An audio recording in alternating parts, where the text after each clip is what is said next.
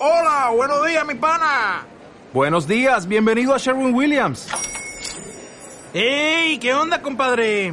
¿Qué onda? Ya tengo lista la pintura que ordenaste en el ProPlus app. Con más de 6.000 representantes en nuestras tiendas listos para atenderte en tu idioma y beneficios para contratistas que encontrarás en aliadopro.com. En Sherwin Williams somos el aliado del PRO.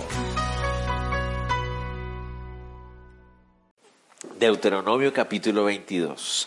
Habíamos dicho la semana pasada que en el, del capítulo 21 hasta el 25 íbamos a encontrar una serie de mandamientos varios que tienen que ver más con la vida diaria de los hebreos. Del los capítulos anteriores se han estado refiriendo más como a, la, aquellas instrucciones o mandamientos para el liderazgo. ¿Se acuerdan que se habló acerca de la responsabilidad de los sacerdotes y de los profetas, de los reyes, ah, de los jueces, ¿no? Y ahora a partir del capítulo 21 hasta el 25 se nos habla más como del asunto de la vida diaria. Un montón de leyes varias que tienen que ser aplicadas para el, para el día a día de la vida hebrea, ya al entrar a la tierra prometida. Y el capítulo 22 tiene otro, otro, su buen contenido de esa clase de, leyes. Entonces, lo interesante de estos capítulos es que ah, aparentemente, ¿no? Para nosotros ah, pareciera ser que hay unos eh, mandamientos que hablan de un tema y después viene otro tema como diferente y como que va cambiando de temas. Pero todos ellos, obviamente, como les decía, pues, para ser aplicados en la vida diaria de los hebreos. Los versículos 1 al 4 del capítulo 22 nos van a hablar acerca de ah, el ayudar, ayudarse unos a otros, ¿no? Muy, muy importante. Ah, siempre es muy importante recordar el corazón de la ley, ¿no? Estamos hablando de la ley. Desde Génesis hasta Deuteronomio, los cinco primeros libros hablan acerca de la ley. Y nosotros tenemos ese concepto a veces de que la ley ah, de Moisés es una ley como nosotros ya estamos en el nuevo pacto, entonces la ley de Moisés fuera y todas esas cosas así, pero Pablo nos dice en Romanos que la ley de Moisés es buena, la, ley eh, refleja el carácter de santidad de Dios, que sí, que ya no estamos sujetos a tener que cumplirla, nunca la hubiéramos podido cumplir, pero eso no significa que la ley sea mala en sí, la ley es buena, es, por naturaleza es buena, y nos permite también ver ah, la clase de relación que Dios quiere tener con su pueblo. ¿No? Nos habla acerca de ese deseo de santidad que Dios tiene. Pero también la ley ah, se resume en dos versículos que hablan es de qué. Eso es muy interesante. Cuando pensamos en ley, pensamos en justicia, pensamos en santidad, pensamos en ordenanzas, en mandatos. Pero nuestro Señor Jesucristo dice que la ley se puede resumir en dos mandamientos que hablan es de amor. ¿no? Es muy interesante.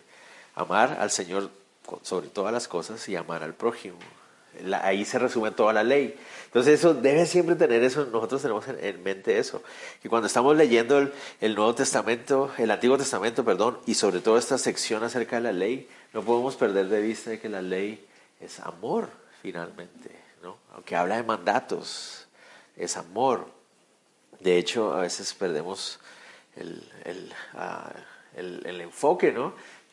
El Nuevo Testamento, que es aparentemente es el, Nuevo Testamento, es el, Testamento de la gracia, es el, es el Testamento de los dos, es el que más habla de infierno, es el Nuevo Testamento. ¿Sabían ustedes el Nuevo Testamento es el que más nos habla del infierno, más que el, Antiguo. Y, ah, y ¿saben cuál es el testamento que más habla acerca de las promesas que Dios quiere darle a sus hijos? Es el Antiguo. Notan ustedes, entonces es lo que salirnos de esa mentalidad de que el antiguo son puras leyes y cosas estrictas y rígidas, y el nuevo es todo gracia, amor y felicidad. no, es la palabra de Dios completa y reflejan a un Dios completo, lleno, íntegro, pleno, ¿no? Y aquí estamos hablando del amor. Los primeros cuatro versículos hablan acerca de ese pasaje que nos habla del amor al prójimo, ¿no? Que debemos amar al prójimo como a nosotros mismos. De eso se trata esos versículos del 1 al 4. Hay una frase que nuestro Señor Jesús también enseñó y que se, le, se conoce como la regla de oro. ¿Saben ustedes cuál es esa regla de oro? ¿Le han escuchado decir, nombrar, enseñar? ¿Cuál es? Haz a los demás como quieres que hagan contigo, ¿verdad? Esa es la regla de oro. ¿Saben cuál es la otra forma de traducir esa frase, literalmente? Ama a tu prójimo como a ti mismo. Es la misma, es la misma cosa. Y de eso se trata esos versículos. Noten ustedes que dice así. Si vieres extraviado el buey de tu hermano o su cordero, no le negarás tu ayuda, lo volverás a tu hermano. Y si tu hermano no fuera tu vecino o no lo conocieres, lo recogerás en tu casa y estará contigo hasta que tu hermano lo busque y se lo devolverás. Ok, muy interesante. Aquí hace énfasis, noten ustedes, que dice, no le negarás tu ayuda. Y quisiera que nos adelantáramos un poquito. Verso 3, que dice, al final, no podrás negarle tu ayuda. Verso 4, al final, que dice, no te apartarás de él. Entonces, aquí es claro que Dios está diciendo que el amor al prójimo eh, es, es activo, ¿no? A veces decimos, no, pues yo no le estoy haciendo nada malo a mi hermano, entonces estoy bien con él. Pero aquí el texto hace énfasis de que no solamente se trata de no hacerle nada malo al hermano, sino que estar buscando cómo hacerle bien a mi hermano. También es, es una parte activa del amor al prójimo, no solamente pasiva. ¿no? Yo, como no me peleo con mi vecino, estoy bien. Pero la Biblia me manda es no solamente a no pelearme con mi vecino, sino que ver en qué puedo ayudarle y ayudarlo. ¿no? Aquí esto va en contra de una de las leyes de, de, nuestros, de nuestra mentalidad uh, moderna. ¿No? ¿Qué pasa si uno se encuentra algo en la calle o algo tirado o algo así? ¿Qué es que, ¿Cuál ley se aplica ahí? ¿No? Matanga dijo la changa. ¿no? O sea, ese es mío. Ah, si lo perdió, perdió. ¿no? Me lo quedo para mí. Y eso es parte de nuestra humanidad, así somos, ¿no? Pero el texto nos deja claro que si yo veo que alguien pierde algo, entonces mi responsabilidad es guardarlo. Dice ahí, si es de tu hermano o de tu vecino, la palabra hermano ahí no se refiere literalmente a hermano en la sangre, se refiere a un compatriota, se refiere a otro hebreo. ¿no?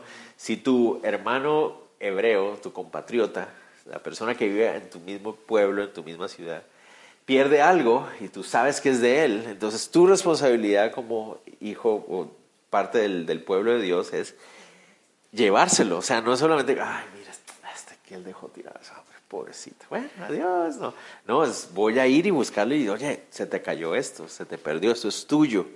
¿no? Y dice en el verso 2, y si no sabes de quién es, ¿qué pasa? Ahí es donde nosotros somos así, ¿no? Ah, pues yo no sé quién es, entonces, ¿no? Como yo no sé quién se le cayó, encontré estos 15 quetzales ahí, no sé quién son, entonces me los quedo porque no sé quién son. Entonces, ¿qué es lo que dice el texto ahí? Lo que debes hacer es guárdalos y si alguien viene a pedirlos, entonces lo devuelves, ¿no? Ah, porque quieres buscar el bien de la otra persona, quieres guardar lo que no te pertenece, lo que le pertenece a la otra persona. Entonces aquí vemos, encontramos varios consejos prácticos para nosotros en la forma en que podemos mostrar nuestro amor con el prójimo. Miren lo que interesante. Habla primero acerca de los animales, ¿no? Si un, buey o su cordero se extravía, ¿no? Eso significa, se está refiriendo es a lo costoso. Los animales en esa época eran muy costosos. O sea, si tú veías un buey por ahí deambulando que nadie sabe quién es, un buey era muy costoso en esa época. Era un animal de trabajo y no cualquiera podía tener el dinero para comprarse un buey. Entonces, es algo muy costoso.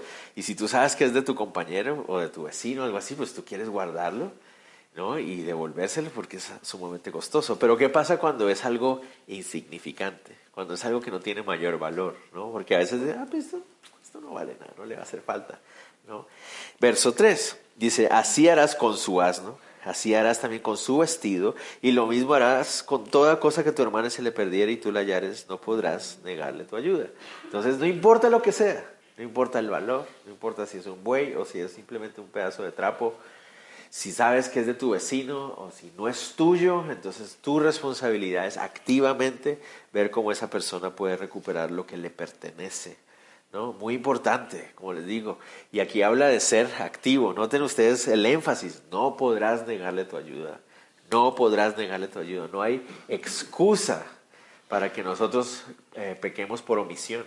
Ah, no, pues como yo no sé quién es, no, o sea, tienes que hacer lo máximo que puedas. Y eso yo creo que todos nosotros también de alguna manera, bueno, no sé si todos, pero tal vez la mayoría de ustedes habrán recibido esa instrucción de sus padres en algún momento también. O si te encuentras algo de alguien, guárdelo, eso no se lo vaya a guárdelo y busque a ver si le pertenece a alguien y si no, pues ya, ya Entonces, ya se intentó, pero la idea es intente, guárdelo ahí, ta, ta, ta, ¿no? Porque puede pertenecer a alguien más.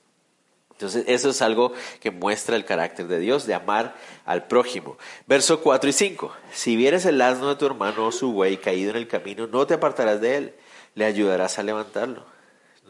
Entonces, noten aquí, aquí hay algo muy interesante.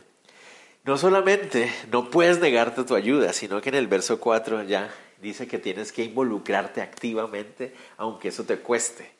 Si tú vas por ahí y encuentras que el buey de tu compañero, de tu vecino, algo así, está, el buey de tu vecino, uh, está, o sea, se cayó, se, no, se golpeó, el, eh, está ahí caído, algo así, es, ay, no, pues bueno, ahí se hirió, no, tú tienes que ir y levantarlo, ayudar a levantarlo. Ahí se refería, por ejemplo, cuando había casos de que caían en, pollo, en pozos, ¿no? Obviamente el animal no caía completo, pero se, se, golpeaba y eso implica trabajo. ¿no? O sea, y vaya, vaya, alguno de ustedes ha tratado de levantar un buey, o sea, imagínense, eso es un trabajal, ¿no? Eso significa involucrarte, tú ayudar a la persona. Eh, lo mismo, y se puede aplicar de tantas maneras en nuestro tiempo.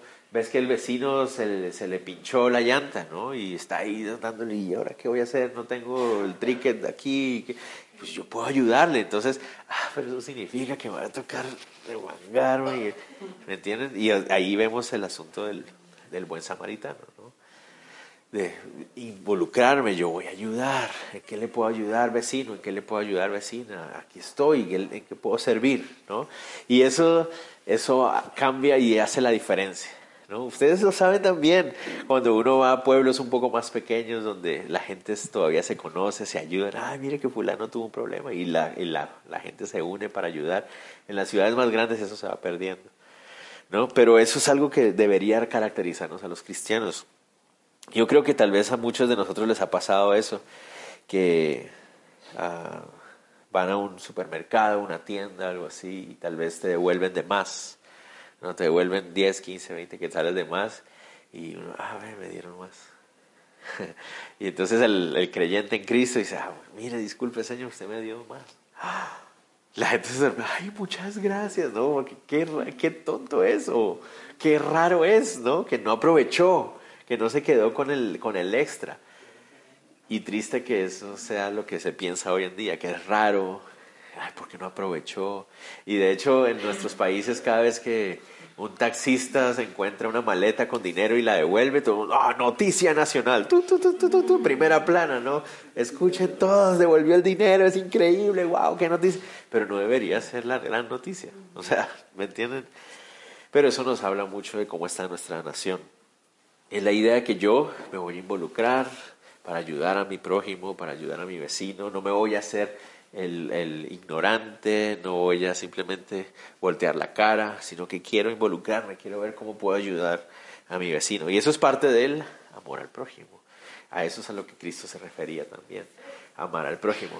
El amor no es pasivo, el amor es activo. La máxima muestra de eso es nuestro Señor Jesús. El amor de nuestro Dios para nosotros no fue pasivo, sino que fue activo. Él hizo algo, Él se involucró cuando nos vio perdidos. No simplemente dijo, ay, los amo mucho, suerte. No. Él se involucró y de tal manera que hasta pagó con su propia vida. Y ese es el ejemplo que Él nos da. Seguimos con unas leyes muy interesantes. Estas leyes que vienen del 5 hasta el 12 son leyes que para nuestro contexto pueden a veces ser difíciles de interpretar. O no tal vez de interpretar, sino tal vez difíciles de saber cómo aplicar. Por nuestro contexto, porque vivimos en una sociedad muy diferente a la que vivían en esa época. Pero van a notar cuán actual es la palabra de Dios. Y van a notar cuán ah, pervertida es nuestra sociedad, que cree que es tan moderna cuando realmente no lo es. Verso 5 dice, no vestirá la mujer traje de hombre, ni el hombre vestirá ropa de mujer, porque abominación es a Jehová tu Dios cualquiera que esto hace. Ok, muy interesante. El énfasis de, esta, de este pasaje no es que la mujer pueda o no pueda usar pantalón. Ese no es el énfasis. Alguna vez lo habíamos mencionado también. Eh, hay muchas personas que creen que aquí se está refiriendo a que las mujeres no pueden usar pantalón porque el pantalón es una prenda de hombre. Pero ese no es el énfasis. ¿Por qué? Porque en el contexto sabemos que ellos en esa época nadie usaba pantalón, ni hombre ni mujer. Los dos usaban unas túnicas. ¿Recuerdan las túnicas de la mujer? Llegaban hasta las rodillas, las túnicas de los hombres por encima de la, perdón, llegaban hasta el tobillo y las de los hombres por encima de la rodilla, por las diferentes funciones que tenían dentro del pueblo, dentro de la familia también. Entonces, ¿cuál es el énfasis del asunto? Notemos ustedes, noten ustedes, por favor, que habla acerca de que si se visten mujeres con ropa de hombre y hombres con, hombres con ropa de mujer, es una abominación.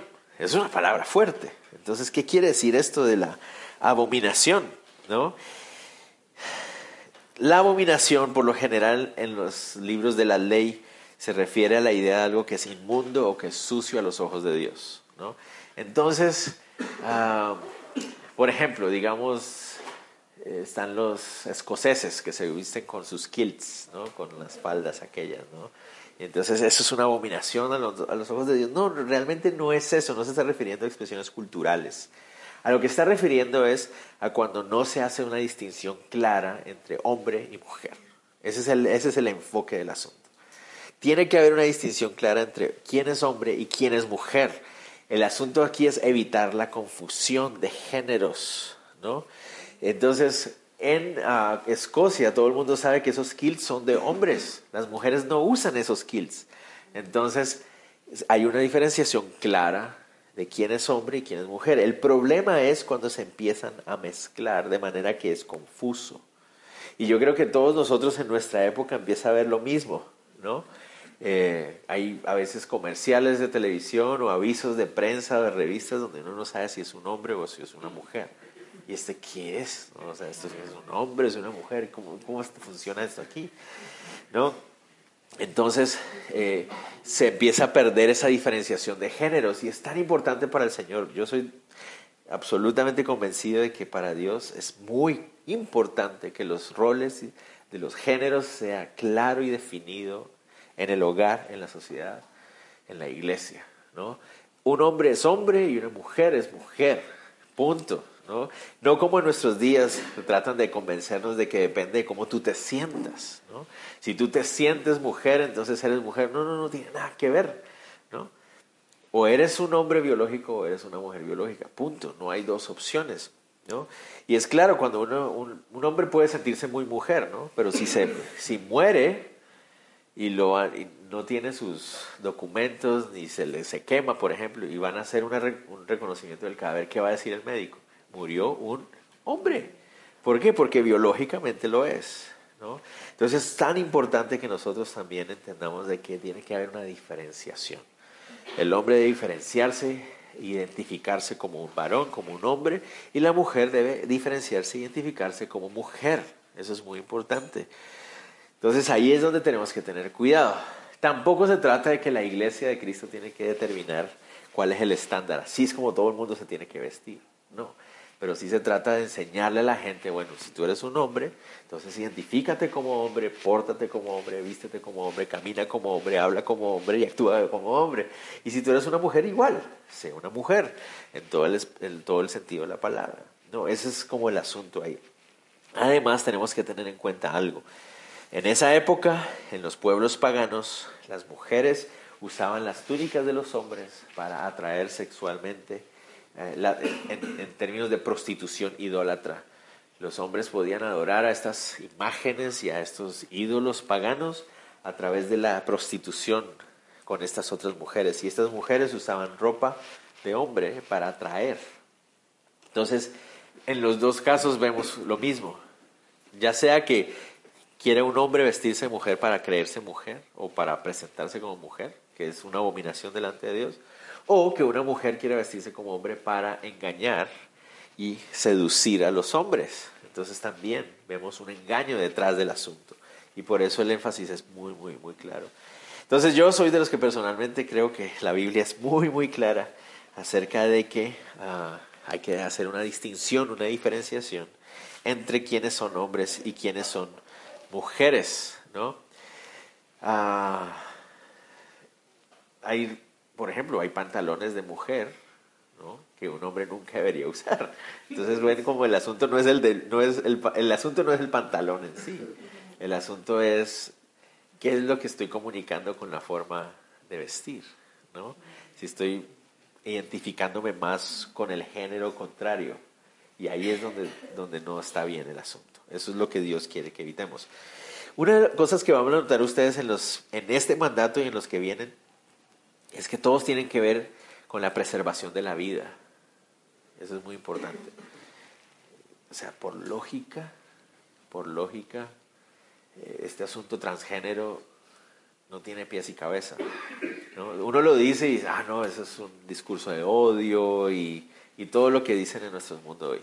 Pero solo pensemos en términos de lógica. O sea, si los hombres empiezan a vestir, a cambiar su género para mujer,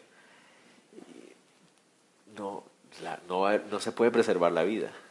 No, es, es, muy sencillo.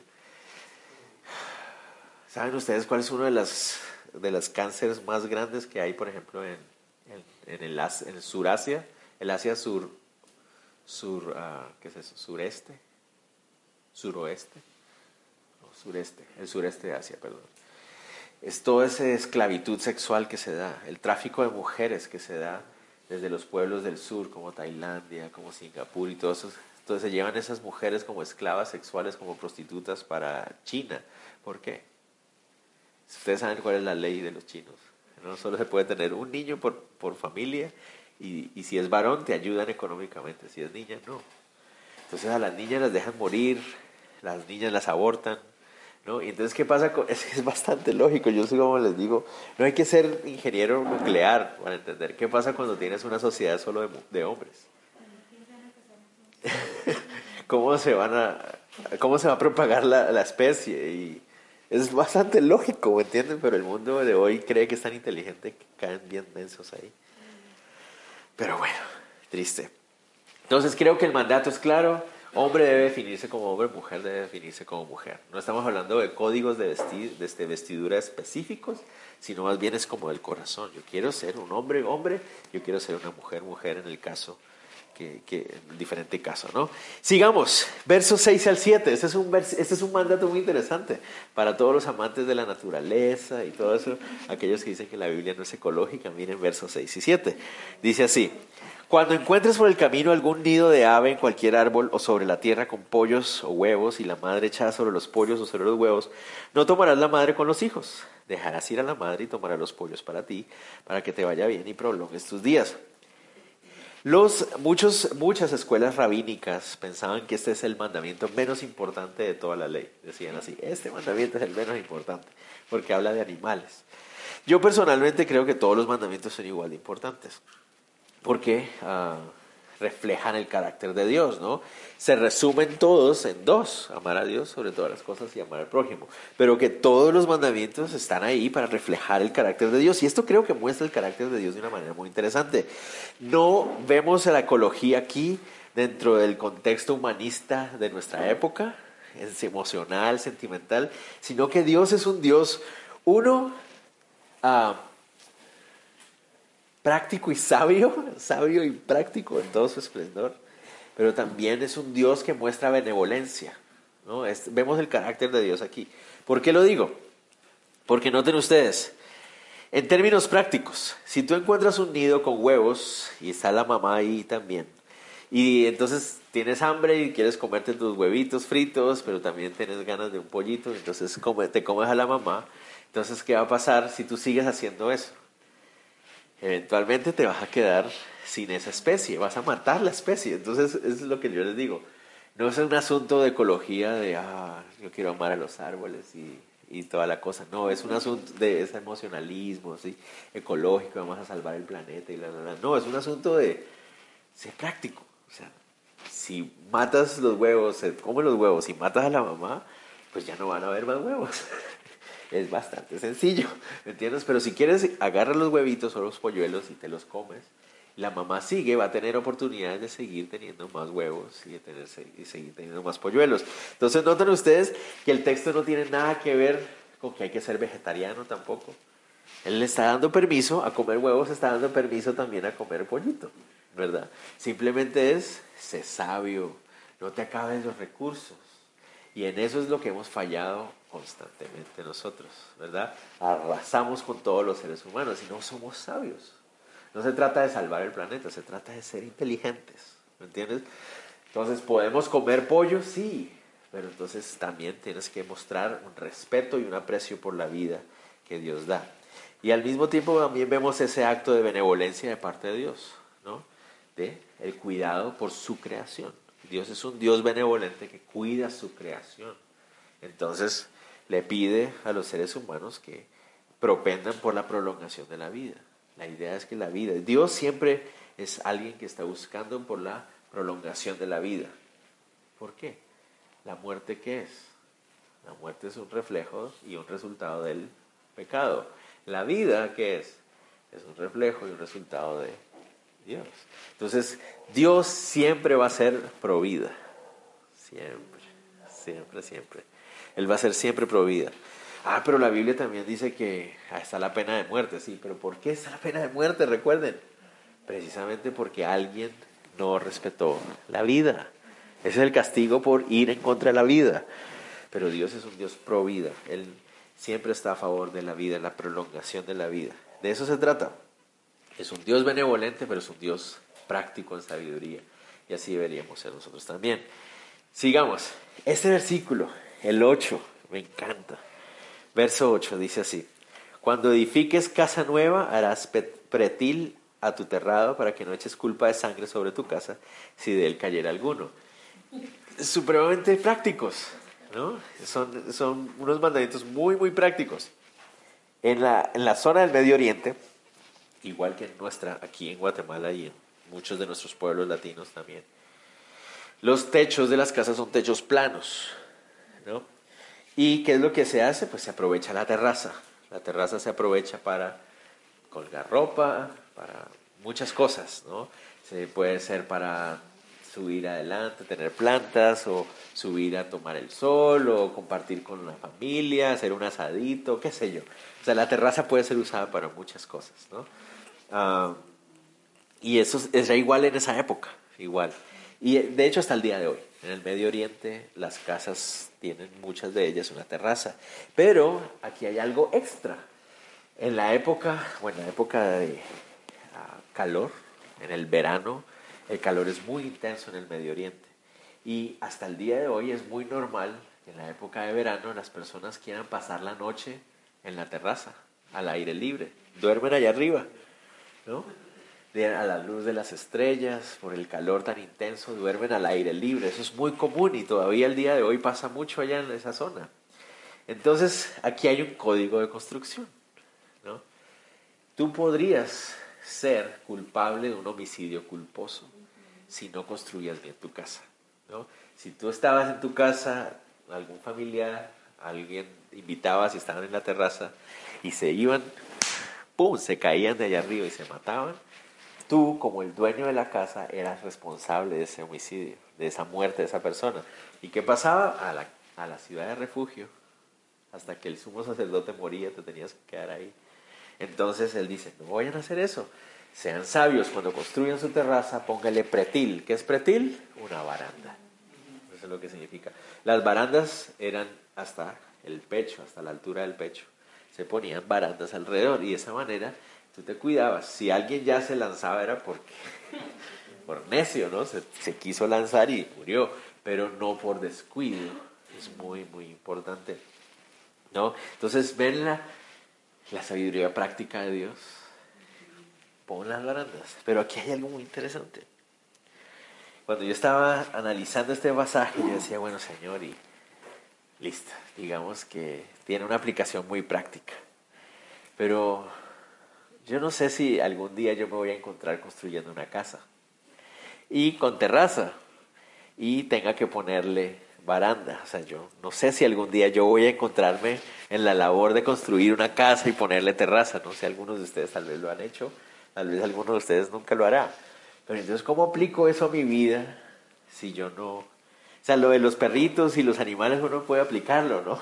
voy a ser benevolente con este animal y toda la cosa, nos enseña que como no tenemos que estar matando animales por, por gusto, por diversión y nada, eso hay que respetar la vida del animal, ¿verdad? Eh, si hay que comerse, pues hay que comérselo, eso es diferente. Pero me hago entender, uno puede aplicar eso, digamos, en el día a día fácilmente, pero lo de la terraza, póngale pretil a su terraza. Hermano, vaya, aplique eso en su casa. Mi amor, aprendí en la iglesia que tengo que ponerle pretil a la casa. ¿Y cómo se Vamos a ponerle pretil. No tenemos terraza, entonces, ¿qué hacemos? No? ¿Cómo se aplica eso? Levantar barandas ¿no? Eso me llamó mucho la atención. La idea de que tú estás levantando tu casa y quieres evitar que alguien salga herido, entonces pones barandas. Y esa es la idea de que en tu vida tú puedes hacer lo mismo. O sea, levantas las barandas en tu vida que sean necesarias para evitar, uno, que tú te vayas de hocico, y dos, para que otras personas, para que otras personas puedan eh, salir heridos. O sea, pon, levanta tus barandas en tu vida, esos límites personales propios que el Señor te está pidiendo que pongas para que no cometas el error. Lo interesante es que analizando y meditando en eso me encontré con que el 2 de agosto de 1906, un predicador, basándose en este pasaje, habló de eso, diciendo que Dios es un buen constructor y por eso Él puso barandas para que no nos caigamos. O sea, puso barandas en nuestras vidas, nos puso leyes, mandamientos, para que no nos caigamos. Y, y hablaba de que como cristiano, todos los cristianos tenemos que aprender a poner barandas en nuestra propia vida. Y finalmente llama, le, llama la atención a los pastores a que pongan barandas de seguridad dentro de la iglesia también, para que la iglesia no se vaya de boca. Me llamó mucho la atención lo que Charles Spurgeon dedicó ese día. Y yo, wow, entonces no estaba tan loco. o sea, me parece que es una forma muy linda de poder aplicar esta verdad a nuestras vidas, ya que algún día no, tal vez no nos vayamos a encontrar en la acción propia de levantar una terraza, pero sí se puede aplicar a nuestra vida de aprender a poner límites sensatos, límites prudentes para no herir ni salir heridos, ¿no? En nuestras decisiones, en nuestras relaciones. Si estoy levantando una relación, poner barandas, ¿no? Si estoy tomando decisiones, eh, poner barandas de seguridad. ¿Cuáles son esas barandas? Pues obviamente lo que la palabra de Dios nos está diciendo, ¿no? Ser prudente, ser sensato, ser sabio, no dejar, no darle lugar al diablo, no darle lugar a la carne. Esas son barandas que tú puedes poner en tu vida. Sigamos. Versos del 9 al 11. Dice así, no sembrarás tu viña con semillas diversas, no sea que se pierda todo, tanto la semilla que sembraste como el fruto de la viña. No ararás con buey y con asno juntamente, no vestirás ropa de lana y lino juntamente. Entonces el mandato que encontramos ahí ya lo habíamos visto en Levítico 19. En Levítico 19 dice lo mismo, no ayuntarás tu ganado con animales de otra especie, tu campo no sembrarás con mezcla de semillas, sino pondrás vestidos con mezcla de hilos. Es lo que dice el Levítico. Entonces, ¿a qué se refiere eso aquí? Hay muchas discusiones acerca de exactamente qué se refiere. Principalmente lo que pareciera indicar aquí es una advertencia a no caer en las prácticas paganas. Los egipcios mezclaban telas y, e hilos por ah, eh, superstición. ¿no? Los babilonios mezclaban semillas también como actos rituales paganos para tratar de tener más cosechas. Ah, los animales trataban de juntarlos también para que produjeran algo espiritualmente extraño ahí. Ellos creían que eso tenía valor ahí. Entonces, aparentemente lo que el Señor está diciéndoles ahí, no caigan en esas mismas prácticas paganas. Pero, no sé si ustedes notan que también podría haber una, hay un elemento de sabiduría práctica de parte de Dios. Por ejemplo, cuando dice que no deben juntar al buey y al burro para trillar juntos. Uno, el buey y el burro son de diferentes estaturas, de diferentes fuerzas, de diferentes contexturas. El buey podría terminar matando al buey, al burro, al asno, ¿no? Porque uno jala más fuerte, el otro tiene una pisada más corta, podría terminar matándolo. Y dos, si tú estás eh, trillando o moliendo tu trigo, que es lo que te vas a comer, con un animal limpio, que es el buey, y un animal impuro, que es el asno, pues estás, o sea, contaminando espiritualmente la comida en el contexto del pacto del Antiguo Testamento. Entonces creo que también tiene un valor práctico. Ah, y noten ustedes que el, el, texto dice así, si mezclas las semillas puede ser que pierdas eh, todo. Y entonces pareciera ser que también Dios está advirtiendo acerca de el, el error que se comete. ¿A qué se refiere eso? No es que mágicamente se van a contaminar las semillas, sino es bastante sencillo. ¿Qué pasa si ustedes toman, ah, van a sembrar, ponen su arado, trabajan su tierra, la, la, tienen lista y agarran semillas de frijol y semillas de trigo, de, de, maíz y las mezclan y pum, las siembran. Voy a tener, ¿qué va a pasar? Pues va a salir un, un campo con trigo, con maíz y frijol ahí. Los dos tienen diferentes tiempos de, de crecimiento, y cuando quieras sacar tu maíz vas a afectar al, al, frijol y me hago entender. Y eso lo sabe todo el mundo. o sea, es como que, ah, ¿verdad? Si tú quieres tener tu campo, pues no vas a mezclar un montón de cosas ahí, ¿no? Tienes tu campo de maíz aquí, tienes tu campo de frijol aquí, tienes como... Me, me hago entender. Es pura sabiduría práctica también de parte de Dios. Entonces no solamente son mandatos que tienen un énfasis espiritual, sino también lo espiritual, el valor espiritual de los mandatos de Dios tiene también un sentido práctico y sabio para nuestras vidas. Creo que todos aquí podemos decir que cuando hemos obedecido los mandatos de Dios nos ha ido bien. Nos hemos ahorrado golpes, nos hemos ahorrado dolores, hemos tomado buenas decisiones. Entonces, todo ese valor espiritual de los mandatos de Dios también tiene una repercusión práctica de sabiduría en tu vida, ¿no? Muy importante. Pero ¿cómo lo podemos aplicar a nuestra vida otra vez? ¿No? Yo no, no, estaba pensando salir y mezclar semillas mañana. ¿no? ¿Y qué hago con este, este suéter que es 90% algodón y 10% poliéster? Ah, ¿cómo lo aplico yo ahora a mi vida? ¿No? Entonces yo creo que podemos recordar lo que Pablo nos dice en 2 Corintios 6:14, donde dice que no debemos unirnos en yugo desigual. De eso se trata lo del buey y el asno. ¿no? Es un yugo desigual, es, de eso se trata. ¿no? Es un yugo donde un animal es más fuerte, más, más pesado, más poderoso que el otro, y uno va a terminar hablando al otro hasta ahorcarlo. Y eso es lo que pasa también. El Señor dice, ¿por qué? ¿Qué compañerismo tiene la justicia con la injusticia? ¿Qué comunión la luz con las tinieblas? Clarísimo. ¿no? A mí me gusta mucho hablar acerca de la, del yugo desigual entre los creyentes cuando siempre digo que muchos cristianos se creen la, la super vaca a veces, ¿no? Dicen, una vaquita ve por el, sí, ve que hay un cochito del otro lado, bien bonito, el marranito. Ah, yo voy a convertir al marranito en toro. Pero yo lo voy a hacer, ¿no? ¿Y qué hacen? Se lanzan allá y se ensucian y se empuercan con el cochito y lograron convertirlo. No, terminaron que sucias y, y, muchos cristianos hacen eso, ¿no? Ah, mira, yo voy a convertir a este o lo voy a convertir a aquella, ¿no? ¿Y qué terminan haciendo? Tristemente terminan ese empuercados y con dolor en su corazón, sufriendo, tristes porque le fallaron al Señor y no funciona. Y todos sufren, todos sufren, se da mal testimonio a la otra persona. En vez, de, en vez de mostrarle el amor de Cristo, en vez de mostrarle la santidad de Dios, le estoy mostrando que Dios doblega sus principios por, por una emoción o por algo así. Termino haciendo... Y aquí voy a ponerles ese ejemplo. voy a usar este silencio. Perdóname. Y voy a pedirle a dos, necesito dos uh, voluntarios. Hombres, por favor. Dos hombres voluntarios.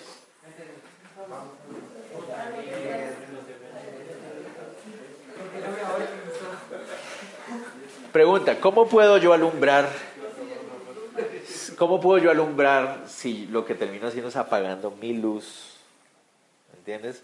Para hacer que las tinieblas estén más cómodas. O sea, no tiene mucho sentido. José, ¿te puedes subir en la silla?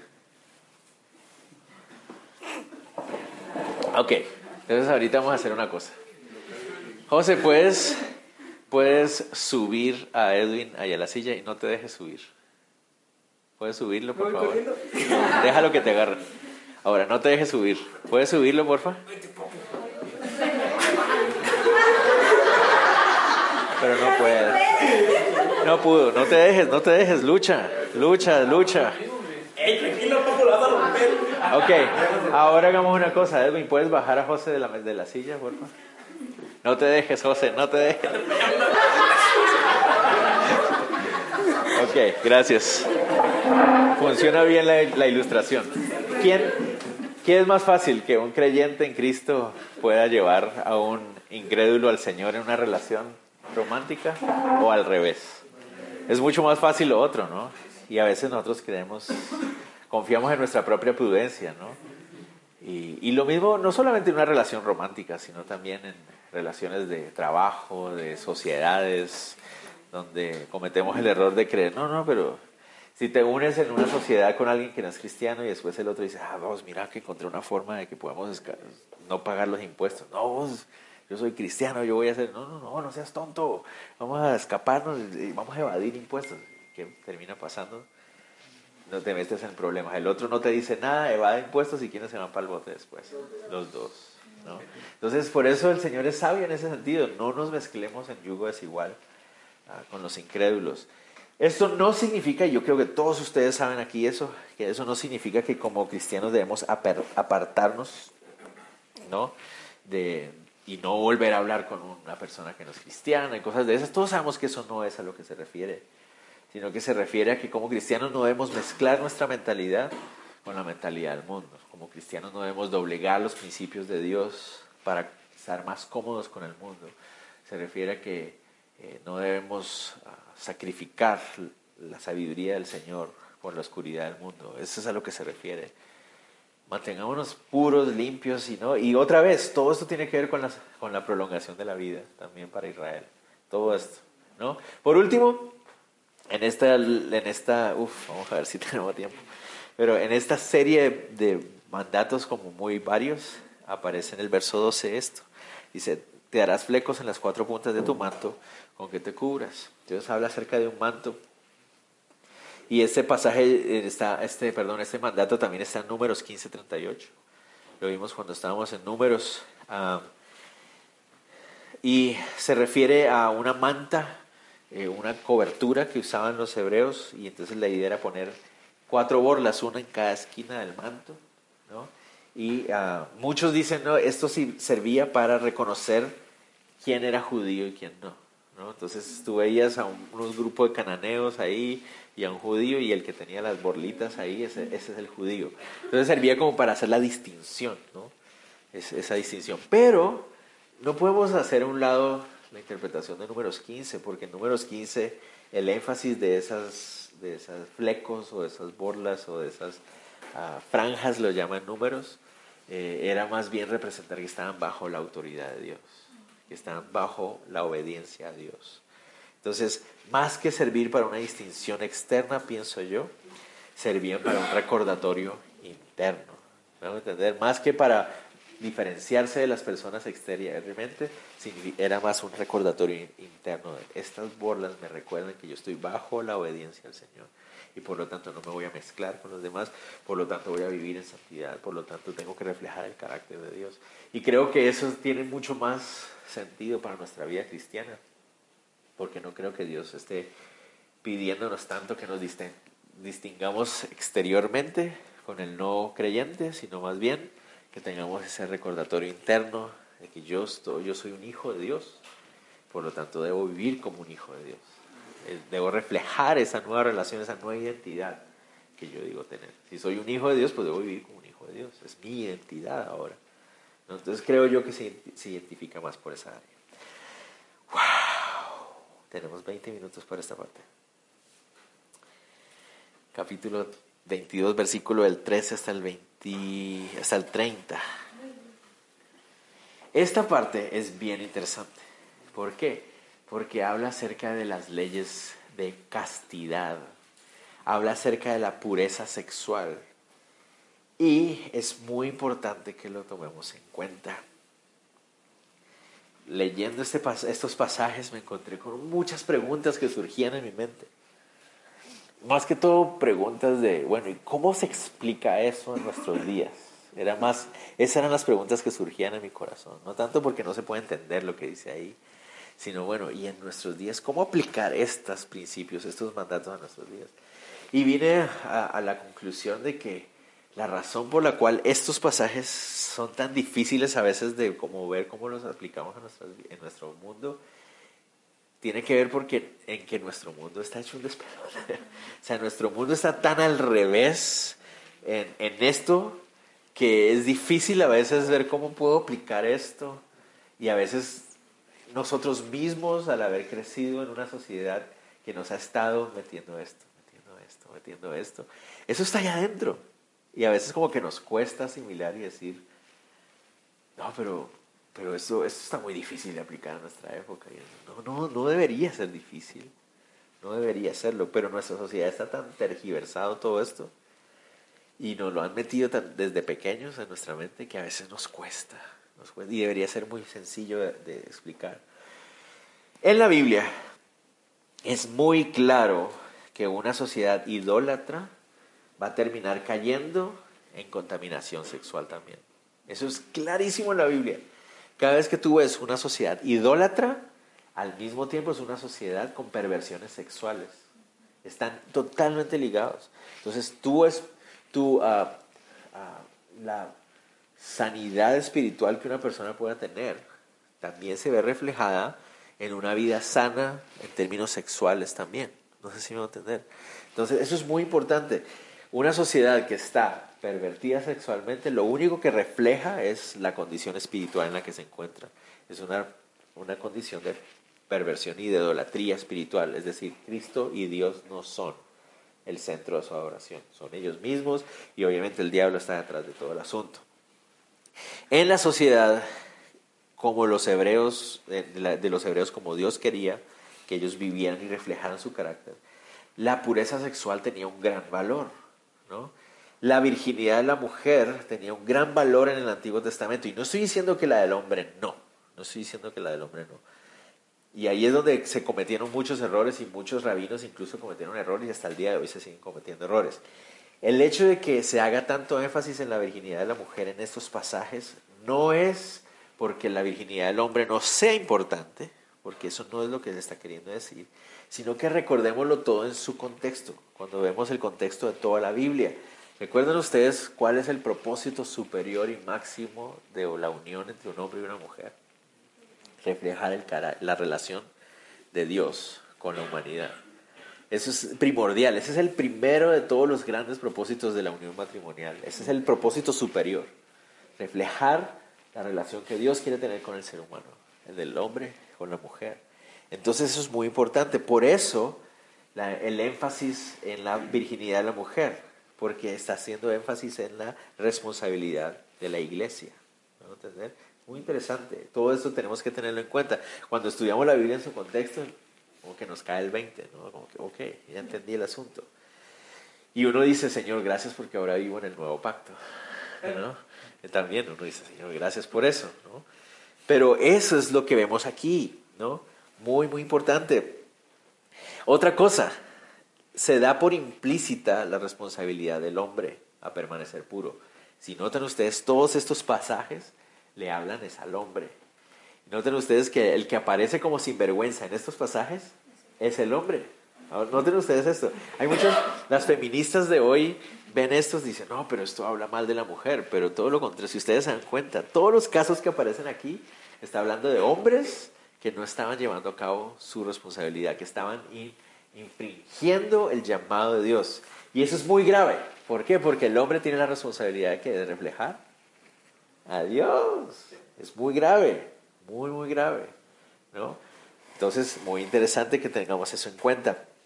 Por esa razón, un matrimonio involucraba también la parte económica de la, de la familia el matrimonio en esa época. En nuestra época tratamos de, miren lo que convertimos el matrimonio, ¿no? En nuestra época convertimos el matrimonio, poco a poco lo íbamos trastornando. Y se convirtió en un asunto solo de amor emocional, ¿no? Y por haberlo convertido en un asunto de amor emocional, mire cómo estamos ahorita, ¿no? Entonces, como ya el amor emocional no está, entonces el matrimonio ya no tiene valor. En esa época era muy diferente. El matrimonio era un pacto, el matrimonio venía a reflejar la, la, santidad de Dios, y por lo tanto el matrimonio afectaba cada área de la vida, no solamente era una cosa emocional, romántica, hollywoodense, sino que era una decisión seria, un pacto determinado, era un compromiso, era algo serio que involucraba incluso la parte económica de la familia. Muy interesante eso también. Notemos que la falta de pureza sexual se castigaba con apedreamiento. Es grave, fuerte. Uno dice, si en nuestro mundo hiciéramos eso, ¿no? Tremendo. esta ejecución, siempre que hay una ejecución por apedreamiento en la Biblia, refleja que el daño que se comete es a toda la sociedad. Es, a veces vivimos en una sociedad tan individualista, ¿no? que nos ha hecho creer lo que tú hagas con tu cuerpo es problema tuyo. Lo hemos escuchado hasta el cansancio. De hecho, muchos de nosotros lo hemos llegado a creer. ¿no? Lo que tú hagas con tu cuerpo sexualmente hablando es problema tuyo. Nadie se puede meter ahí. Es cierto, yo no estoy diciendo que todo el mundo tiene que estar metiéndose en tus asuntos de, de sexual. No estoy diciendo eso. Lo que estoy diciendo es, todo lo que yo haga con mi cuerpo sexualmente también trae repercusiones a mi gente que vive alrededor mío.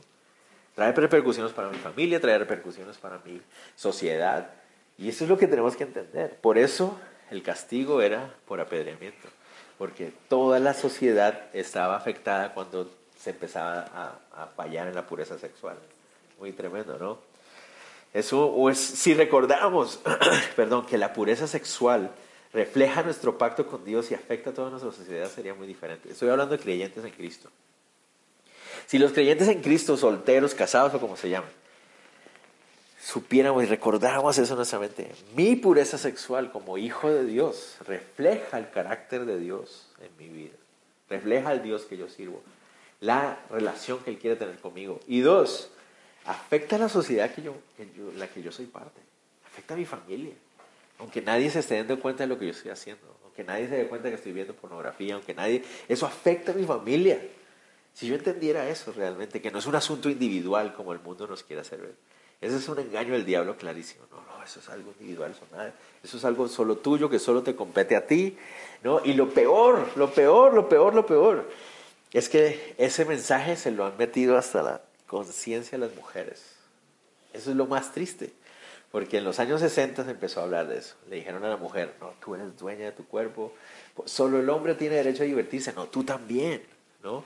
Tú tienes poder sobre tu propio cuerpo. Tú vive y disfruta como tú quieras. ¿no? Es el diablo mismo hablando al oído de la sociedad. Obviamente los hombres infieles y, y ah, también, ¿no? Pero me refiero que aquí vemos como bíblicamente el valor de la virginidad de la mujer era tremendo, por lo que representa espiritualmente también. ¿No? Uh, no tenés aquí.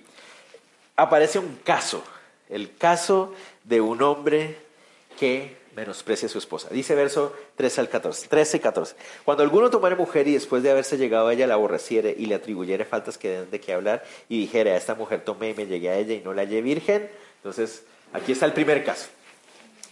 Cuando se casaban, en esa época no es como nuestra época. Ah, vos me gustas, nos casamos, sí, listo, casémonos. No, eso no pasaba en esa época. En esa época era, los padres se ponían de acuerdo, había un pacto entre las dos familias, ¿no? La familia del novio pagaba un montón de cosas para la familia de la novia. La familia de la novia preparaba una cosa que llamaba la dote, ¿no? Y la dote era una gran cantidad de dinero, ¿no? Que llegaban de acuerdo a ellos así. ¿Y que, para qué servía la dote? La dote servía, si el matrimonio no funcionaba, ¿no? Y esta mujer ya, o sea, ya no, no era virgen y nadie quería casarse con ella, ese dinero se le daba a ella para que ella pudiera vivir de eso si nadie se quería casar con ella. ¿no? Eso, para eso servía la dote. Pero ¿qué pasaba? Si la mujer había fallado sexualmente, o sea, había sido infiel sexualmente durante el año de preparación, esa dote quedaba para el novio que había sido, o el esposo que había sido ofendido. Entonces aquí estamos encontrándonos con un señor que no pareciera tener un muy buen corazón, que dice, yo quiero quedarme con la dote, o ya simplemente esta muchacha no me cayó bien, me, casé con ella, consumaron la unión matrimonial, es decir, tuvieron relaciones sexuales, y ahora él dice, yo ya no quiero tener nada con esta mujer. ¿Por qué? Porque ella falló.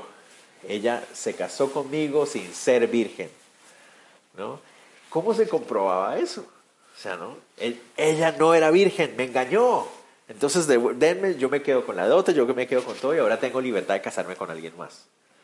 Eso es lo que decía. Y aquí viene el proceso que no es muy agradable, pero era el proceso que se seguía en esa época y era clarísimo. Dice así, entonces el padre de la joven, y eso a mí me pareció muy interesante todo esto.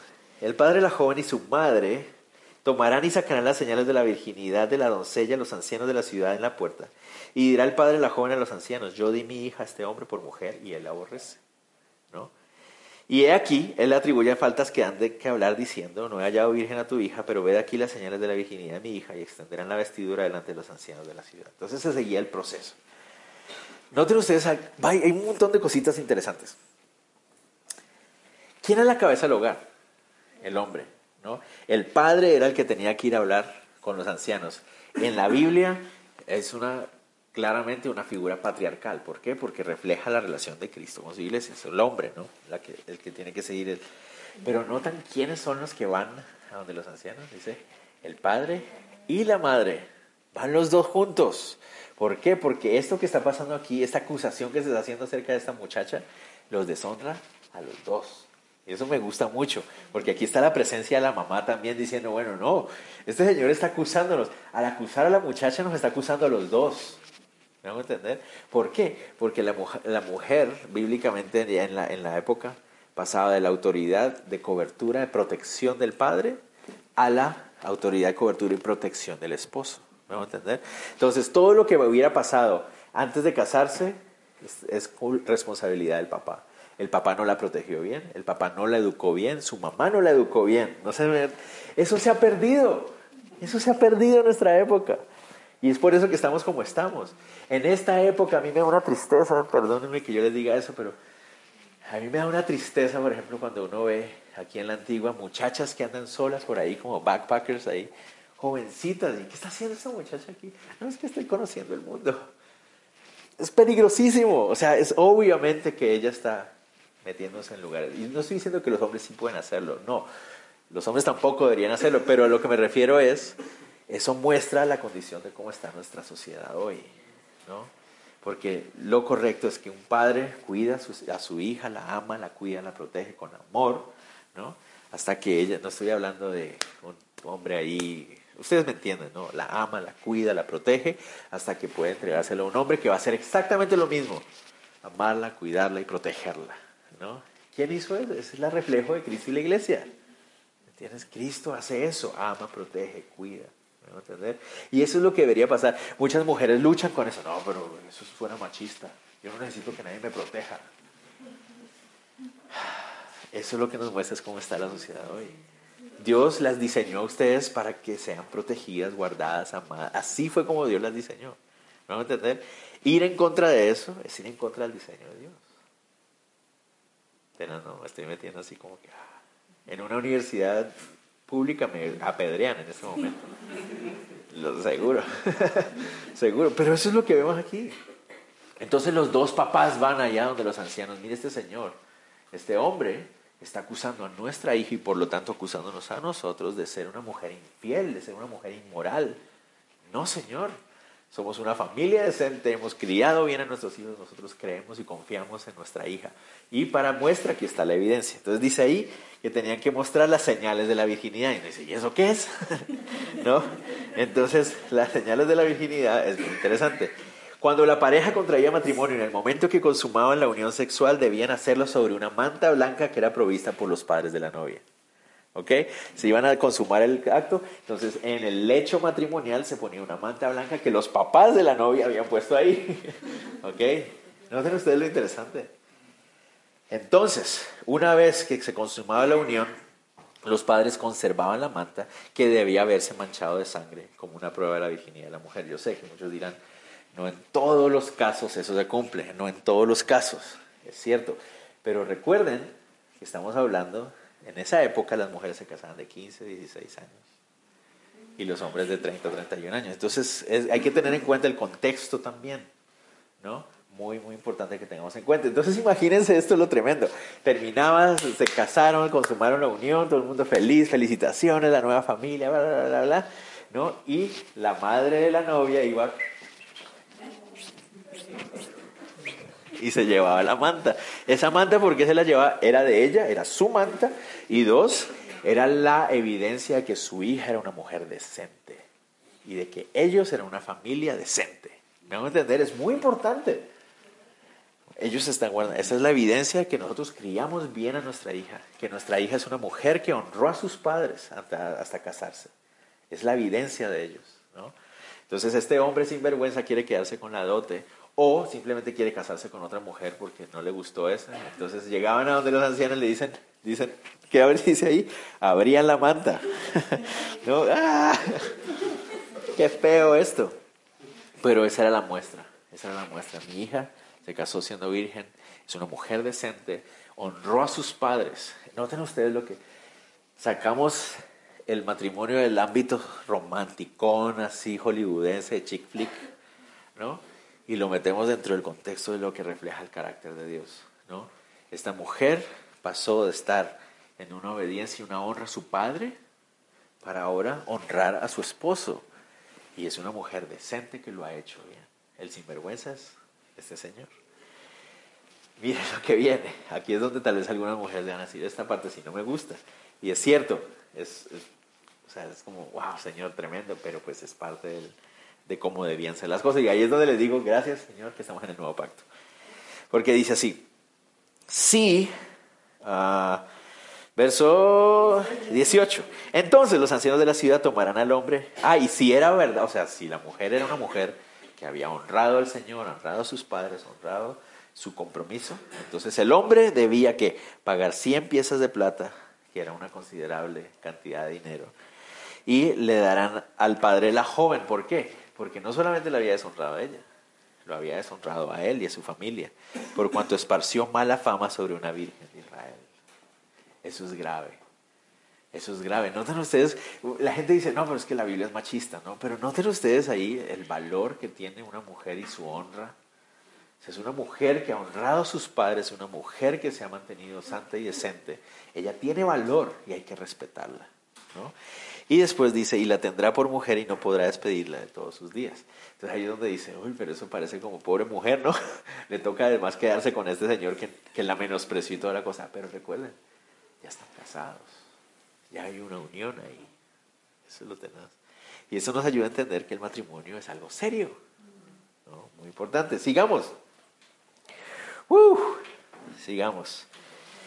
Estos pasajes, como les decía, van totalmente en contravía de la mentalidad de nuestro mundo, que lo que hace es exaltar el individualismo a niveles muy dañinos. ¿Qué pasaba si descubrían que la mujer había mentido? Verso 19. Ah, 20, perdón. Mas si resultara ser verdad que no se halló virginidad en la joven, entonces la sacarán a la puerta de la casa de su padre y la apedrearán los hombres de su ciudad y morirá, por cuanto hizo vileza en Israel fornicando en casa de su padre. Así quitarás el mal de en medio de ti.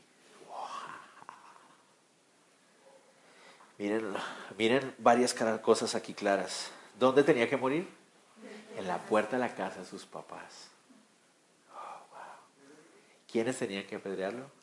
El pueblo. El pueblo. Es lo que les digo. O sea, si nosotros entendiéramos hoy en nuestros días, en nuestros días la unión sexual, la intimidad sexual se ha... ¿Cómo se dice eso?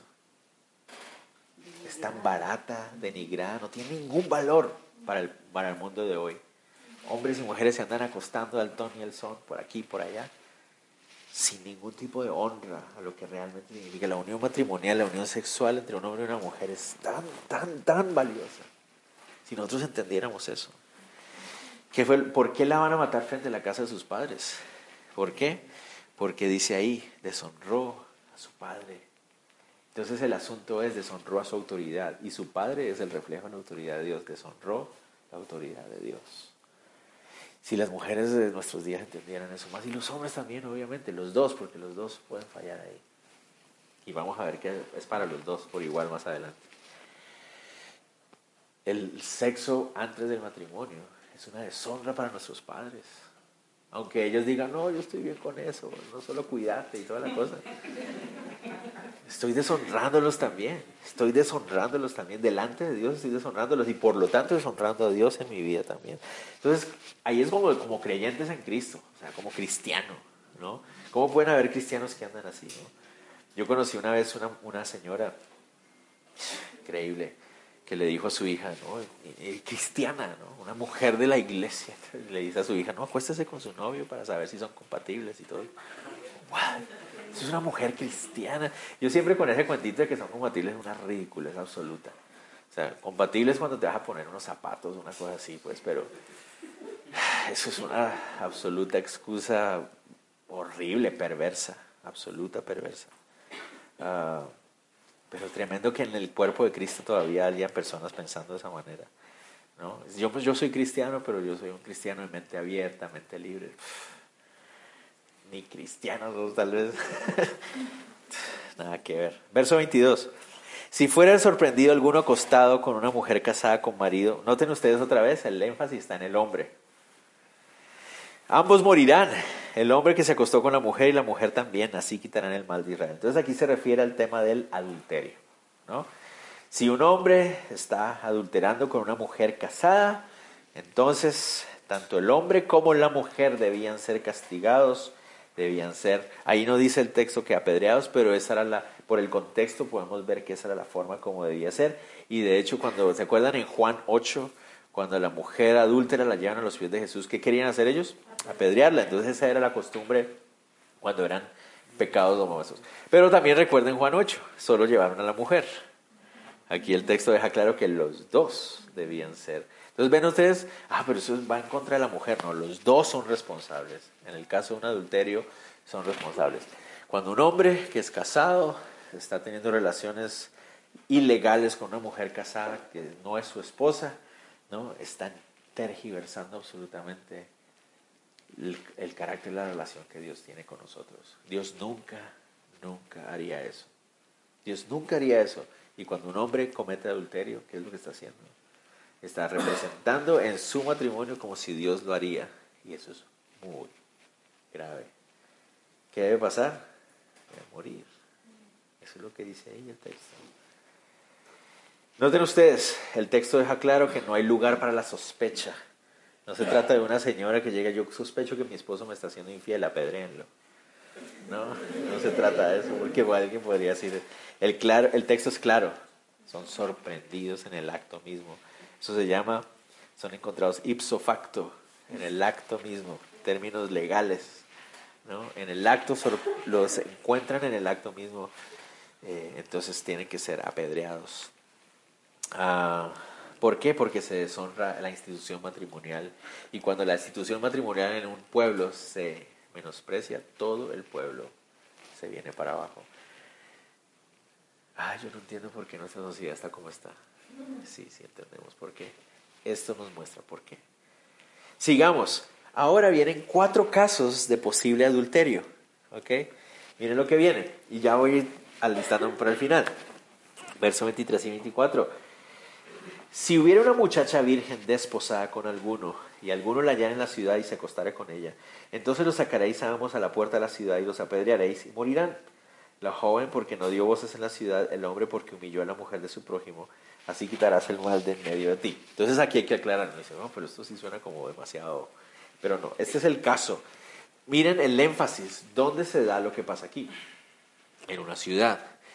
No estamos hablando de una metrópolis, no estamos hablando de Nueva York, no estamos hablando de Ciudad de Guatemala, estamos hablando de un pueblo donde viven pocas personas. recuerden el contexto en el que estamos. Estamos hablando de un pueblo pequeño. Entonces, ¿qué pasa?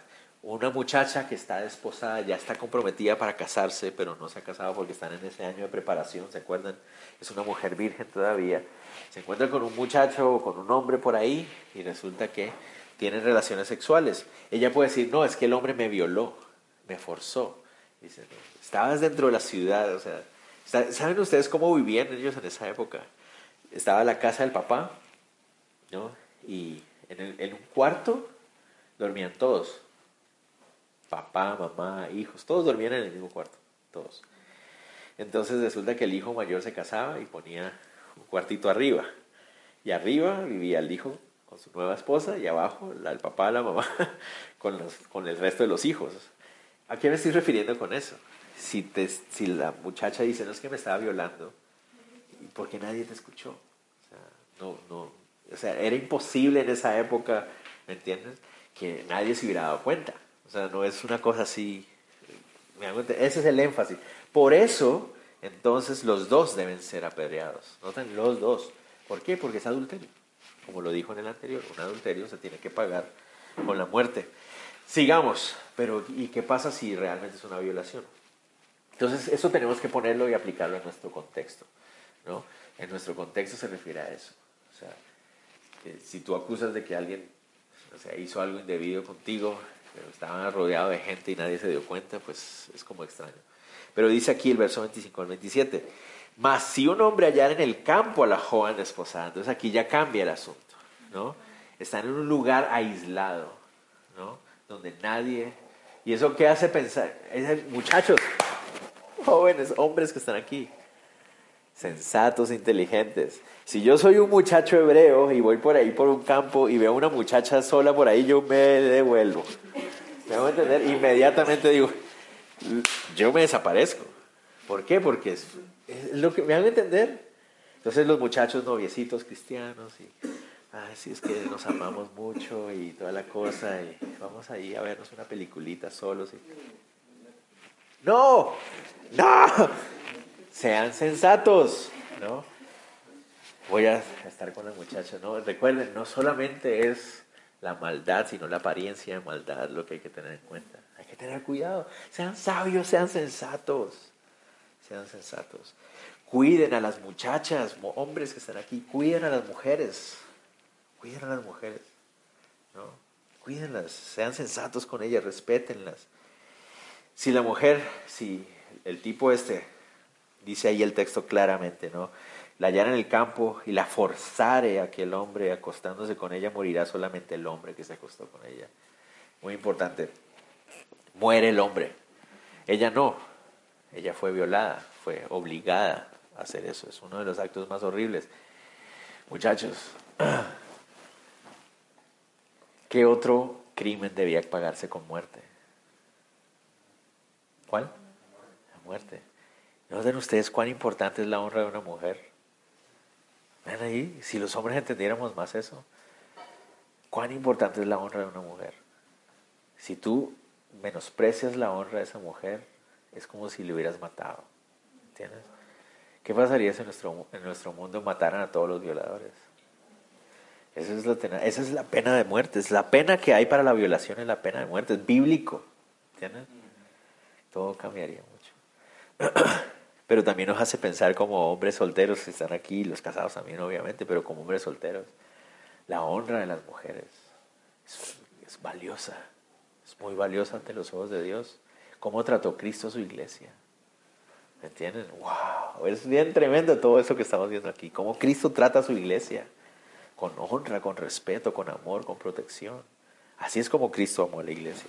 Entonces nosotros deberíamos hacer lo mismo.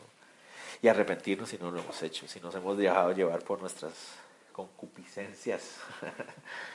y si nos hemos dejado llevar la mente por lo que el mundo nos dice.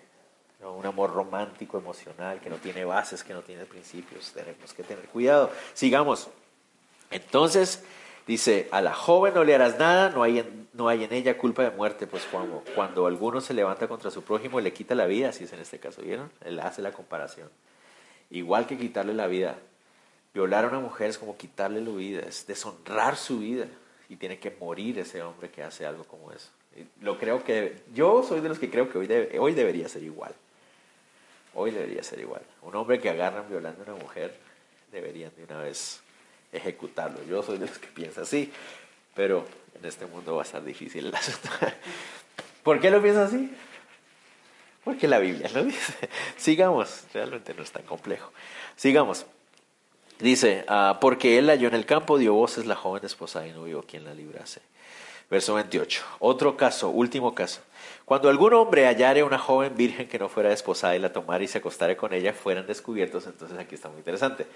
Este ya no es un caso de adulterio, porque la mujer no está casada, no está esposada, no está comprometida. Es una mujer virgen, soltera, sin compromiso. El muchacho igual, soltero, sin compromiso. ¿no? Pero resulta que los dos quieren tener una aventurilla ahí y empiezan a tener relaciones sexuales antes del matrimonio. ¿Qué pasa si las descubren? Ay, ay, ay. Entonces el hombre que se acostó con ella dará al padre 50 piezas de plata y ella será su mujer. Tiene que casarse con ella. Muy interesante, tiene que casarse con ella. Ah, no, que le gusta mucho, pues entonces cásese con ella. ¿Entiendes? Muchos hombres, eso es lo que pasa en nuestro mundo hoy.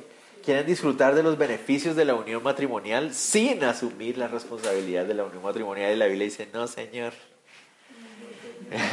Usted quiere disfrutar de los beneficios de la unión matrimonial, entonces primero acepte la responsabilidad de ella. ¿Quién va a pagar la dote? Él va a tener que pagar la dote. Por terco, por necio. El padre debió haber pagado la dote, pero ahora él va a tener que pagar la dote. ¿Me van a entender? Esa es su responsabilidad.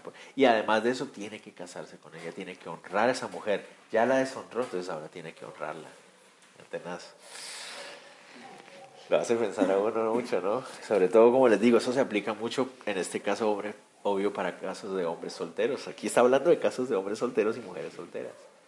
Tener en cuenta eso. Ah, pero igual nos vamos a casar. ay, ay, ay.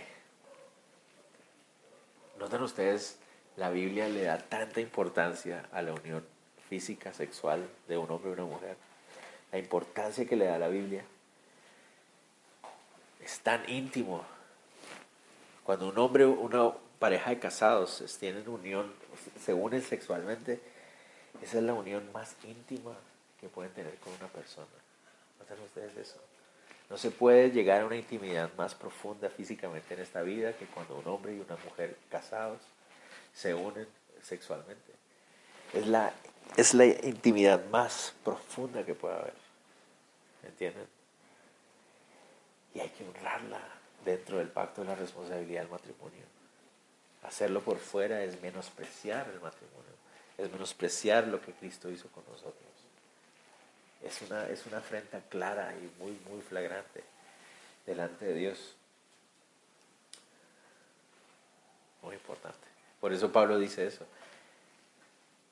En el Corintio, ¿no? Pues aquellos hombres que estaban yendo a estas prostitutas dice, ¿por qué se están uniendo con esta ¿Acaso Cristo tiene unión con Belial? O sea, ¿cómo puede ser eso posible? Serán una sola carne, dice Pablo ahí en ese pasaje. Es tan íntimo, hay que honrarlo y respetarlo. Y además, ¿qué hace referencia? Ya vamos a terminar, ¿no? Esa unión íntima entre un hombre y una mujer en matrimonio hace referencia a una cosa. ¿Han pensado ustedes en qué? Si la, si la relación matrimonial hace referencia entre la relación de Cristo con su iglesia, ¿a qué hace relación esa unión íntima, física y sexual entre el hombre y la mujer en el matrimonio? Hace referencia a las bodas del Cordero, a ese día en que el Cristo y la iglesia se unirán para siempre. No sé si me van a entender. Cuando estamos menospreciando eso y lo hacemos antes del matrimonio, estamos reflejando mal lo que Cristo hará con su iglesia. Cristo no hizo eso. Van a entender, es grave, es muy importante que tengamos en cuenta es todo el valor espiritual del asunto. Y eso nos ayuda a entender más cómo funciona. No se trata de que, ah, pues mi papá me dijo que no podía tener las cenas antes del matrimonio. Sí, qué bueno que tu papá hizo eso, pero tienes que entender por qué te lo dijo. ¿Me entender? Esa es, la labor de un buen padre. Qué bueno que te lo dijo. Pero tienes que entender por qué te lo dijo. ¿Qué importancia tiene todo eso? Muy, muy importante. Ah, en teoría, si esta pareja no se casaba, sus futuras parejas estarían cometiendo adulterio. Entonces por eso era muy importante. Y eso lo hace pensar a uno, no, mejor esperar al matrimonio, es mejor. Y si no lo hemos hecho, pues el Señor es bueno para perdonar, para limpiar, para hacer cosa nueva, criatura nueva, nos limpia emocionalmente, moralmente, nos puede limpiar. Hay cicatrices, absolutamente que hay cicatrices, pero Dios hace una obra nueva. ¿no? Y eso es lo hermoso del amor del Señor para con nosotros y es lo hermoso del nuevo pacto. Terminemos, último caso. Ninguno tomará, ah no, pero me saqué, me salté y ella será su mujer por cuanto lo humilló, no la podrá despedir en todos sus días. ¿Ven? ¿La culpa de quién es? La responsabilidad del hombre. Las feministas dicen, no, pero ¿por qué va a ser la responsabilidad? Yo quiero también que sea la responsabilidad. Tanto. Pero bueno, sigamos. Verso 30. Ninguno tomará la mujer de su padre ni profanará el lecho de su padre. Sencillo. Muy, muy importante. Aquí viene y dice, no, pero obviamente, ¿quién va a casarse con su mamá? Eso es una cochinada horrible. ¿Qué es esto? ¿Qué está pasando aquí? Eso ya es demasiada perversión. Pero, claro, eso, eso es una perversión absolutamente horrible y ni siquiera imaginable, pero uh, aquí se refiere, por ejemplo, a la segunda esposa de un padre, una madrastra. O también podía aplicarse cuando su, era una madrastra y su papá moría.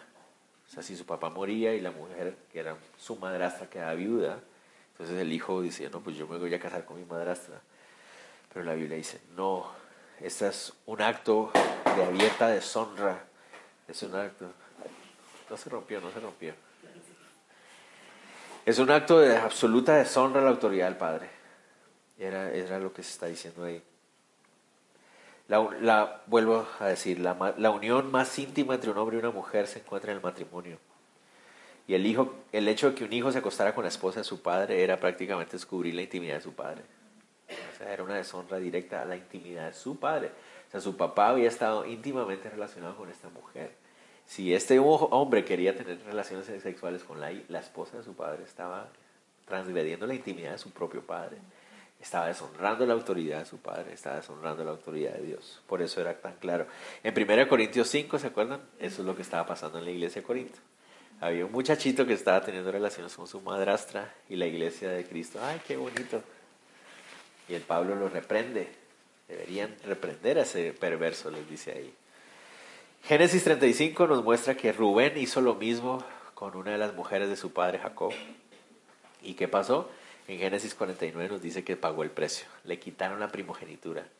De ser el primogénito, perdió la primogenitura por haber deshonrado a su padre y acostarse con la mujer de su padre. ¿Qué hizo Absalón por la mal consejo de Aitofel? ¿Se acuerdan? Cuando Absalón, el hijo de David, lo destronó, Aitofel traicionó a David y le empezó a dar malos consejos a, a Absalón y Absalón terminó acostándose con las concubinas de su padre en una terraza frente a todo el pueblo. Y Dios lo reprendió y lo castigó por eso también. Aitofel también tuvo, después se dio cuenta de lo que había hecho. Entonces es muy importante. Terminemos ahí diciendo que en un mundo tan pervertidamente sexual como el nuestro, que para mí es como, ¿no les parece a ustedes que es como un, como en inglés es como, es como una bocanada de aire fresco? Encontrar hombres y mujeres que entienden el valor de la unión sexual entre un hombre y una mujer. En un mundo donde se menosprecia, se vende al mejor postor, donde la sexualidad es simplemente tomada como algo bajo, menospreciable, algo sin valor. Cuando encontramos hombres y mujeres que aprecian eso, que le dan el valor que debe tener, dicen, esto es valioso, eso refleja esa, esa intimidad que Dios quiere tener con nosotros. Es algo muy valioso. La honra de la mujer, si los hombres entendiéramos eso como cristianos, esa, la mujer tiene un valor, tiene una honra, hay que protegerlas, hay que cuidarlas, hay que valorarlas. Las mujeres también entienden eso y dicen, no, yo tengo que valorar también ¿no? Eh, lo que yo represento dentro de esta unión. ¿no? Valorarla también, darle ese lugar al Señor en medio de esa, en esa área. Y cuando el Señor permite a un hombre y una mujer llegar al matrimonio, honrarlo a Él, poniéndolo a Él en su primer lugar, el poder disfrutar de esa, de esa bendición, ¿no? ese beneficio del matrimonio es invaluable. ¿no? Yo conocí, y aquí con esto voy a terminar, de verdad, se los prometo. Ah, conocí una, una pareja que hablábamos y me decían, es que, Luis, nosotros cuando vamos a tener relaciones con mi esposa nos arrodillamos a pedir perdón primero al Señor. ¿Qué? ¿Qué estás hablando? sí, no, porque, no, o sea, seguramente a Dios no le agrada, pero pues, pues somos hombres, somos humanos y tenemos debilidades y todo. ¿Qué te pasa? ¿Qué te está sucediendo? O sea, acá es tu esposa, ¿no? ¿Te casaste bajo la honra del Señor? Sí. ¿Te casaste dándole gloria a Dios por tu esposa? Sí. ¿La amas? Sí. ¿Quieres ser el esposo, la cabeza del hogar? Sí. Entonces cada vez que tienes la oportunidad de tener intimidad con tu esposa, estás celebrando en la búsqueda que Cristo tiene para con su iglesia. O sea que es, algo muy valioso. No sé, si, no sé si me va a entender. O sea, es tan valioso ese momento en que un hombre y una mujer casados pueden disfrutar de la intimidad están reflejando esa búsqueda que Cristo tiene por su iglesia, ese ánimo, ese deseo que Cristo tiene de, tener intimidad con nosotros, de compartir con nosotros, de, beneficiarnos, de protegernos, de amarnos. Esa es una celebración de eso. Y eso me dice, wow, esto es muy... O sea, esto es más que simplemente algo corporal, como el mundo nos quiere hacer ver. ¿no? Esto es mucho más que eso. Esto es algo más que simplemente algo sensual, de experiencias y disfrute. Es mucho más. ¡Wow! Entonces, ¿por qué estoy diciendo eso? Pero Luis, aquí hay un montón de solteros, no, no estoy hablando de eso. Pero es precisamente por eso. Precisamente por eso lo digo, porque ustedes, muchos de ustedes son solteros y es para que, bueno, para que ustedes digan, wow, anhelo, si el Señor lo permite, ¿no? Poder casarme y poder disfrutar de, esa, de ese momento de una manera santa, o sea, sabiendo con esa paz que Dios da, ¿no? Y, disfrutar de esa, de esa bendición de la unión matrimonial glorificando a Cristo y dándole el valor que tienes. Y Señor, gracias porque tú eres bueno. Esto me muestra el nivel de intimidad que tú quieres tener conmigo. O sea, es, muy profundo. Es más que solo dos cuerpos, es más que solo sensaciones. Es una bendición gigante, gigante. Y si eso les puedo dejar en su corazón, que wow, qué lindo será si el Señor me permite poder casarme y, y honrar al Señor de esa manera. Wow, Señor, gloria a ti. Eres bueno, tú eres un Dios bueno. Y hasta en esas áreas nos permite Él disfrutar ¿no? de esa ese corazón que Él tiene hacia nosotros de amor. Entonces cambia nuestra perspectiva, ¿no? No es un Dios amargado que no quiere. Ah, es que tu Dios no quiere que vos disfrutas de tu sexualidad, ¿no? Esos ah, cristianos retrógrados, ¿no? Todo lo contrario, todo lo contrario. El Señor quiere que lo disfrutes como es, no con copias baratas. Él quiere que lo disfrutes como es, mucho mejor, más profundo, más increíble de lo que el mundo y sus cochinadas te quieren vender. Mucho mejor. Oramos. Ah. Señor, te damos gracias por este momento que nos das para estudiar tu palabra. Ayúdanos, Señor, a asimilar lo que tú nos enseñas, a valorar lo que tú nos enseñas y a vivirlo reflejando quién eres en nuestra vida. Te pido Dios por hombres y mujeres casados aquí, Señor, que Señor, tú nos ayudes a honrar y valorar el matrimonio. Cada uno de nosotros tenemos diferentes situaciones y para unos es más difícil que para otros, Señor, pero te ruego Dios que tu Espíritu Santo nos ayude, Señor, a, honrar y valorar el matrimonio de la manera que podamos, Señor, para que tú seas exaltado. Señor, por favor. Y te pido por aquellos que están solteros aquí, Señor, y Señor, que tú toque sus corazones y que ellos estén tan enamorados de tu palabra y de lo que tú has hecho por ellos, Señor Jesús, que anhelen, Señor, una, una relación de matrimonio futura eh, como tú quieres, reflejando lo que tú has hecho por nosotros, reflejando tu carácter. Señor, por favor, guárdalos, te lo ruego. Guárdalos de cometer esos errores que se, se dan por nuestra emocionalidad, por nuestra desobediencia, Señor. Te pido por aquellos de nosotros que estamos aquí, aquellos de los que estamos aquí, Señor, que tal vez te han fallado, te hemos fallado, Señor, en esa área sexual, Señor, pero queremos recibir tu perdón, tu, limpieza, Señor. Queremos experimentar, te pedimos perdón, Señor. Y te ruego, Dios, que tú nos perdones, nos limpies. Que ahora nuestro corazón esté enfocado en esa mentalidad de santidad de tu palabra, Señor. Que podamos tener nuevas oportunidades para honrarte, Señor. Danos la valentía, Señor, para vivir en santidad, para anhelar esa, esa santidad de nuestra vida en cada área, en todas las áreas, Señor Jesús. Te lo pido Dios también en el nombre de Jesús. Amén. Hola, buenos días, mi pana. Buenos días, bienvenido a Sherwin Williams. ¡Ey! ¿Qué onda, compadre? ¿Qué onda? Ya tengo lista la pintura que ordenaste en el ProPlus app. Con más de 6.000 representantes en nuestras tiendas listos para atenderte en tu idioma y beneficios para contratistas que encontrarás en aliadopro.com. En Sherwin Williams somos el aliado del PRO.